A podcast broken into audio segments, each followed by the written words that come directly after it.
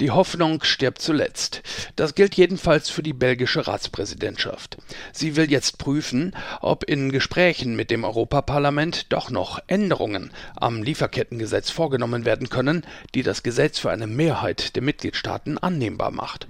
Und ein Fünkchen Hoffnung hat sich auch die grüne Europaabgeordnete Anna Cavazzini bewahrt. Die belgische Ratspräsidentschaft wird jetzt weitere Gespräche führen. Ich hoffe und ich erwarte, dass sie das Chaos im Rat lichten werden. Das Chaos war am Mittag manifest geworden. Da saßen die Botschafter der EU-Mitgliedstaaten beieinander. Zur Erinnerung. Im Dezember hatten sich das Parlament und der Rat bereits auf ein Lieferkettengesetz verständigt, bis die FDP auf Fundamentalopposition schaltete. Deutschland musste sich enthalten, in seinem Windschatten formulierten immer mehr Mitgliedstaaten Vorbehalte und verknüpften ihre Zustimmung mit Forderungen bei ganz anderen Dossiers. Das Ergebnis heute Mittag zerfiel die bereits im Dezember erreichte Einigung im Rat förmlich zu Staub. 13 Mitgliedstaaten signalisierten Enthaltung, einer kündigte ein Nein an. Damit hatte sich der Versuch, die erforderliche qualifizierte Mehrheit zustande zu bringen, erledigt. Fassungslos reagierte Lara Wolters, die niederländische Sozialdemokratin im Europaparlament. That shows a flagrant disregard for the European Parliament.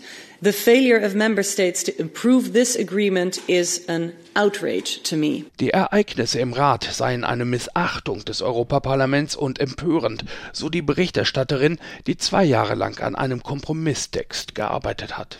Harsche Worte auch von Armin Pasch vom bischöflichen Hilfswerk Miserior. Die Ablehnung ist eine moralische Bankrotterklärung der EU.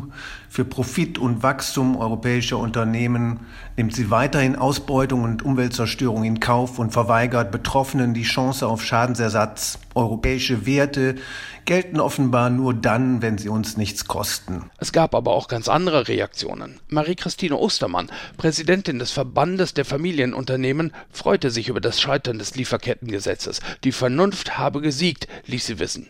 Zufriedenheit auch bei den Europaabgeordneten. Sie hatten unter anderem bemängelt, dass die geplante Regelung die Form einer Richtlinie hatte. Das heißt, jeder EU-Mitgliedstaat hätte zusätzliche eigene Bedingungen zur EU-Richtlinie hinzuaddieren können. Das Ergebnis wäre ein Flickenteppich gewesen, sagt Daniel Kaspari, Chef der Unionsabgeordneten. Wenn dann die Franzosen, die Spanier, die Malteser, die Schweden alle unterschiedliche Anforderungen haben werden, weil wir eben eine Richtlinie gemacht haben, die in jedem Land unterschiedlich umgesetzt wird, dann haben wir eben nicht die Vollharmonisierung und ich ärgere mich granatenmäßig, weil auch die deutsche Bundesregierung meiner Kenntnis nach diese Vollharmonisierung nie gefordert und nie aktiv unterstützt hat. Das Lieferkettengesetz soll dafür sorgen, dass europäische Unternehmen nicht von Kinderarbeit oder Umweltzerstörung profitieren, die ihre Zulieferer entlang der Lieferkette zu verantworten haben. Durchaus möglich also, dass das Großprojekt Lieferkettengesetz mit dem heutigen Tag ein für allemal erledigt ist.